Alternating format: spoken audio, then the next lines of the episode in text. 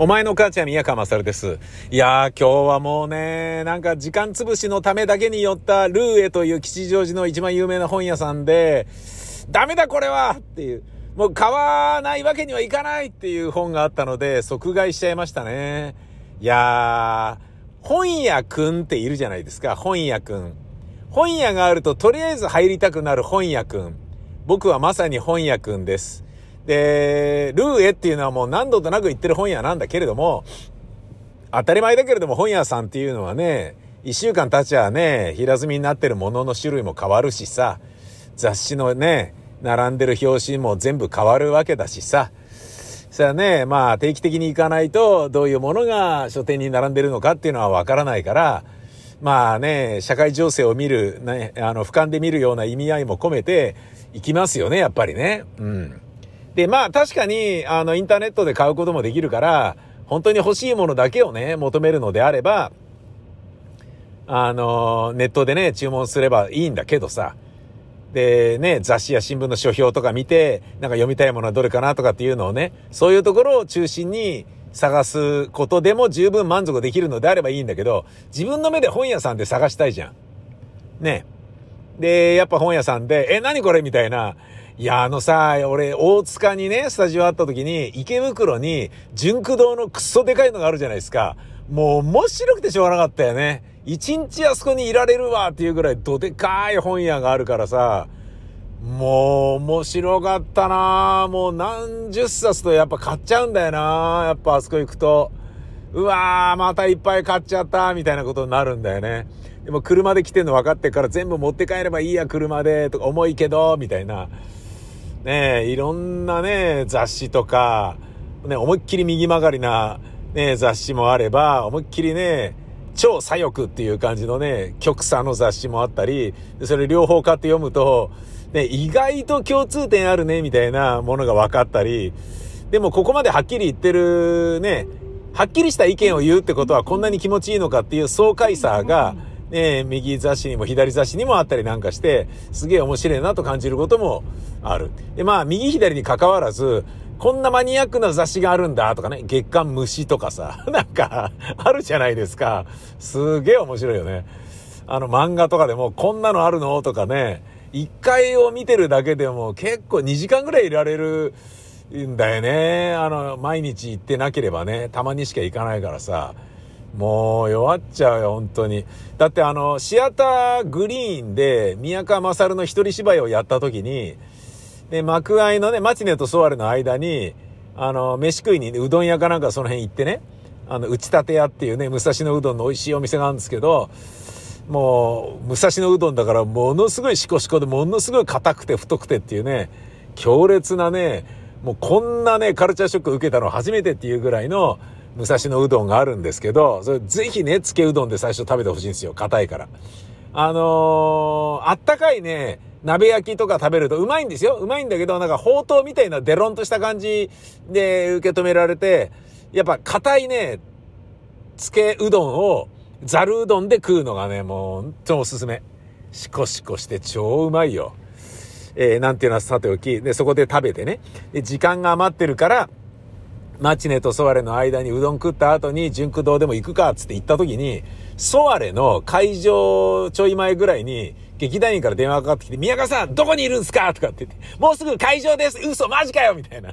セリフさらってねえやみたいな感じで、本屋にいすぎたみたいなことがあるっていう、そんなようなのもあったんですけどね。うん。っていうのはまあ池袋の純駆動ね。で、吉祥寺で言えば、パルコブックセンターがもうね、あの、アップリンク吉祥寺っていうね、映画館に変わっちゃいましたので、ね、パルコブックセンターなくなったけど、要はパルコブックセンターってことはパルコがやってたわけでしょ、多分ね。で、それを自分のところでね、あの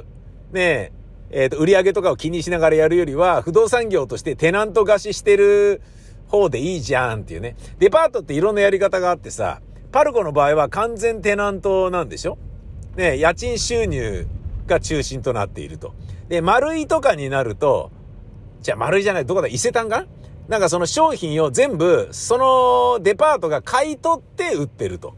だから、こう、仕入れ値で買って、売り値で売ってるから、売り上げは全部伊勢丹のものになる代わりに、売れ行きが芳しくなければそのリスクも負わなければいけないと。で、パルコのようにテナント代だけで売り上げはあと好きにやってくださいみたいなね。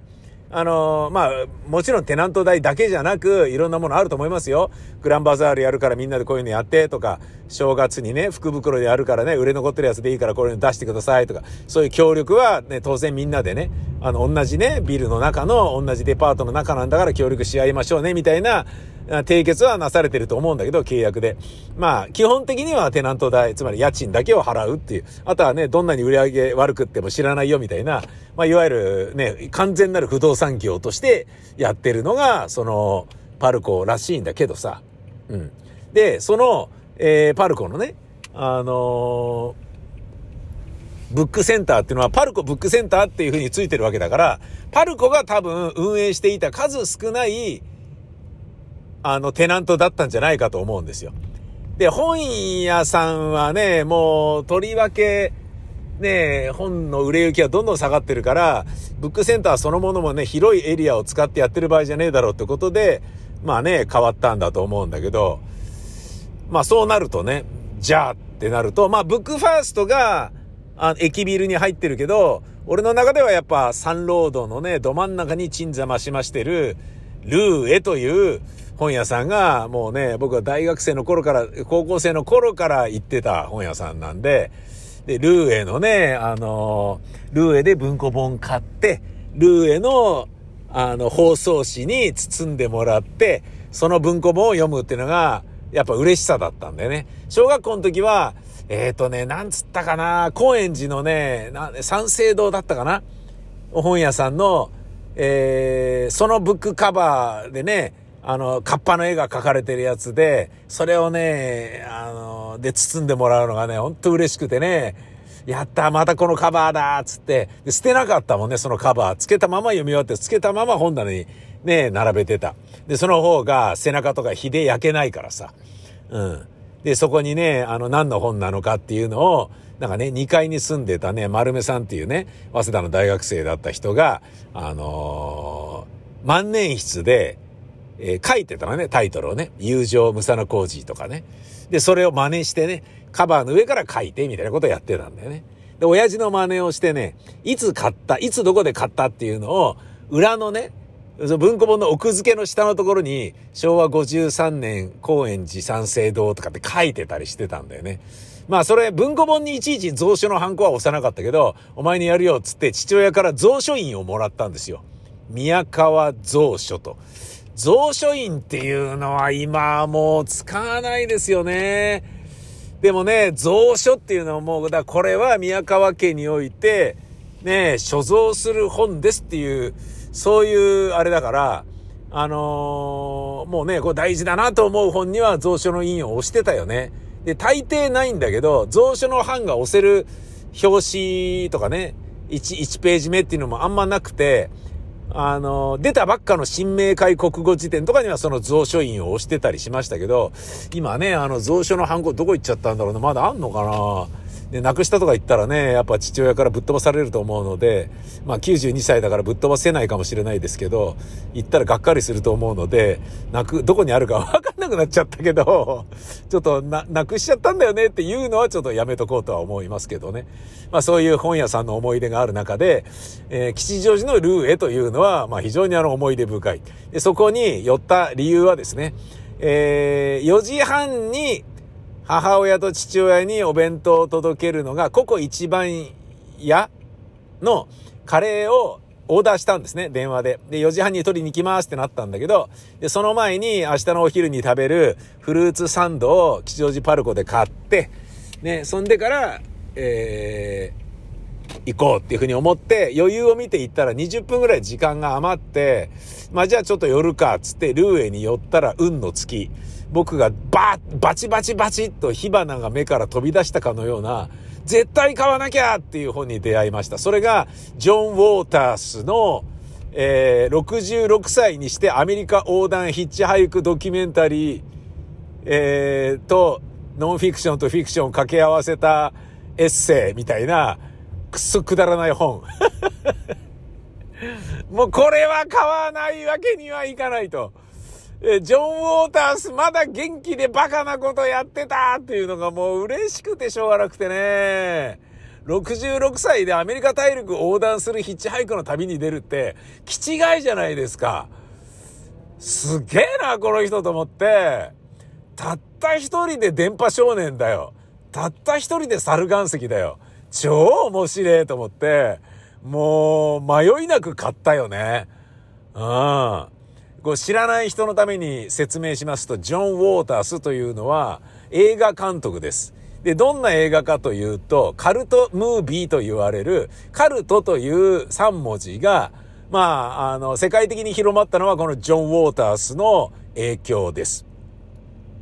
ええ、ダメダメな映画。ダメダメっていうのは B 級とかそういうことじゃないんですよ。あのカルトムービーの、ええ、第一人者ですね。ジョン・ウォータースといえば。もうすごかった。ピンクフラミンゴ、ディバインという両性具有の回遊がいてね。要はおっさんなんだけど、えー、おっぱいも膨れてる巨乳の人が、えー、ジョン・ウォータースとね、あの、恋人関係にあった奥さんとも言われてるんだけど、この回遊ジョン・ウォー、あの、ディバインの、ディバインのね、あの、自伝っていうのも僕持ってますけど、これはやっぱ捨てられずに僕持ってますもんね。うん、やっぱこのジョン・ウォータースファミリーはね、気違いですから、あの、ちょっとやっぱ動向を見逃せないですよね。あの、ディバインがオフブロードウェイでやっていた、あの小劇場の芝居のビデオテープとかも2万円ぐらい出して買って見てたりしたもんね。英語が全然わからないから見ても何にもわかんなかったけど、何が何だかわかんなかったけど、やっぱ欲しくなるし、買うよ、やっぱり。見てーと思って買ってたね、大学生の時にお金貯めて。うん、なんであんなにお金出して、ね、今となったら信じられないよね。あの、UFC の1回目とかのね、VHS とかも1万8000円ぐらい出して買ってたよね。ホイス・グレーシーとかね、あの、頑張ってやってた時ね。うん、1回目だからすごいあの、グレーシートレインが一番話題になった時ですよ。うん。その頃ね、時を同じくしてだったかな。あのまあ、もっと前かな。俺大学生ぐらいの時だったからな。ジョン・ウォータースのピンクフラミンゴが日本上陸して、何これっつって。すっげえくだらなかった。本当にバカみたいな映画だったし、しかもね、そのカルトムービーもカルトなだけじゃなく、そのディバインっていうのが、まあ、すごい回遊でね、ゴテゴテなメイクをして、で、セクシーなんですよね。デブッチョなんだけど、巨乳で。だけどおっさんなんですよ。カツラ取ったら普通のハゲのジジイなんだけど、それがね、もうピンヒールでカツカツカツっつって、動き回って、変なことをやる。もうこのね、ピンクフラミンゴの本編が終わった後に、ディバインがエンディングで街歩いてるんだけど、犬のうんこ見つけて、それ拾ってぐちゃぐちゃ食い始めるっていうね、もう勘弁してくれよっていうようなエンディングなんですよ。もう吐き気するようなエンディングですよ。本当に。普通にしれっと食べるからね。しれっと拾って食ってくちゃくちゃくちゃくちゃって、うわ、犬のうんこ食ってる。ディバイン。さすがディバイン。セントバーナード・ディバイン。もう、こんなもう、気違いだよっていう。で、まあ、あの、その後ね、スプレーとか、割とカルトの中でも普通のね、映画を撮っちゃったりして、普通のっていうのは、だカルトムービーの、なんだろうな、あの、第一人者として有名になっちゃったってことなんですよね。それによって、なんだかな、みたいな感じになっちゃったんですよ。あの、演奏の上手いパンクバンドみたいな感じになっちゃって、寂しくなっちゃってる感じなんですよね、なんかね。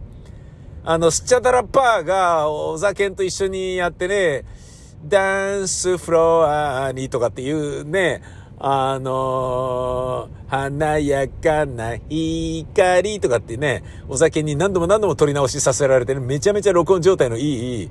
あのー、ね、名曲とかを作っちゃったりしたら逆にそれがね、悲しいなみたいな感じにね、こう、ラップ好きとしてはなるじゃないですか。それと同じような現象が、まあ、ジョン・ウォータース界隈にも起きちゃったんですよね。それで言えばね、僕はこの間見に行った、あの、中郷が、紀ノ国屋ホールに進出して、なんか、又吉さんとか、北郎さんとかが出て、ああ、みたいな、なんかね、普通のね、プロデュース公演とかやるようになっちゃった、ああ、みたいな感じを残念だな、みたいなね、あの、風に思うのと同じようなレベルのことだと思うんですけどね。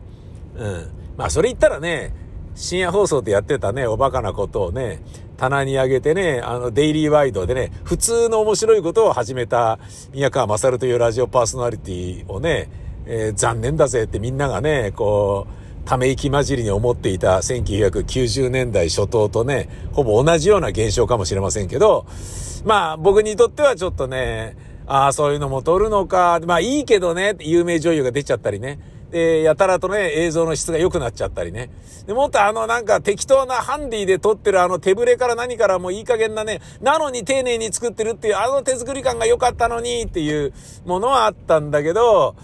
えー、そういうね、あの、ものじゃないところまで行っちゃったって。まあ、それだけ、それぐらいまあ、ムーブメントとしてでかいんだけど、ただ、まあ僕の中ではやっぱそうやってね、登っちゃうと面白くないところってあるじゃないですか、クリエイターとかって。三谷幸喜さんもね、サンシャインボーイズやってた時が一番面白いですから、当たり前のことなんだけどさ、それはもうね、しょうがないよね。え、タモリさんも笑っていいともやる前が一番面白いわけで、いいとも始まったら、ああっていう感じじゃないですか。それはもう、しょうがないよね。それはね、もう誰でもそうですよ。わかりやすい芸人さんとかね、有名タレントで言えば、えトンネルズも野坂昭之にグーでぶたれて生放送中にね、鼻血出したりしてる頃が一番面白いわけで、鶴瓶さんにしてもね、えー、テレビでチンコ出してね、えー、放送局出入り禁止になってる頃が一番面白いわけで、そういうことで言うとね、もう、あの、なんだろうな、世の常、物事の決まりみたいなことなんだと思うんだけどね。ただ、まあ、ね、それはなんだろうな、人気が出て評価されるとそういう風になっちゃうっていう、ある意味しょうがない部分だと思うんですよね。その名声や地位を得ることによって、そしてね、幾ばくかのお金を手にすることによって、ソリッドな研ぎ澄まされたものが牙が折れ丸くなるっていうのは、もう誰もが経験することであり、成功者の、なんだろうな、必須のルートだと思うんですよね。僕もそうだと思うんですよ。あのー、もうね、やっぱ30過ぎてからは、ね、自分でもね、なんか眠たいことやってんな、俺ってずっと思ってね、そっから30年ぐらいね、えー、経ってますからね、ああ、みたいな。それはね、あの、中野俊成さんとかにもね、面白い、なんかつまんねえことやってんな、宮川さんってずっと思ってたって言われるっていうのは、もうそれはそうだろうっていうね、えー、僕は一番よくわかってます、みたいなことなんだけどさ。で、まあ、そういうのをしょうがないものとしてね、がっかりもせずに、えー、なんだろうな、乗車必須の断りとして僕も受け入れていたのが、あの、ジョン・ウォータースだったわけですよ。なんだけど、ここに来て66歳にして、アメリカ大陸横断するヒッチハイクをやりますみたいな。で、それを本にしましたとかっていうのはバカなんじゃないのこの人と思って。いや、いいと思って、じじいから元気もらったと思ってね。いや、こいつ死んでなかったっていう。ジョン・ウォータースのチンコビンビンに立ってたっていうのが俺もう嬉しくて嬉しくてしょうがなくて。いやーもうね、これまた1ページ1ページね、クスクス笑いながら読むんだろうなと思うとね、もう今から読み進めるのがもったいないなと思っちゃうような、そんな感じですよ。えー、そういう本を今日ね、買うことができてよかったなと思ったと同時に、いや、出会っちゃうんだから、時間潰しとはいえ本屋に行くのは良くないよと、出会っちゃうんだよ。本っていうのは必ず。ねえ、だから、よしあしだなと思う嬉しい悲鳴と両方ありますな。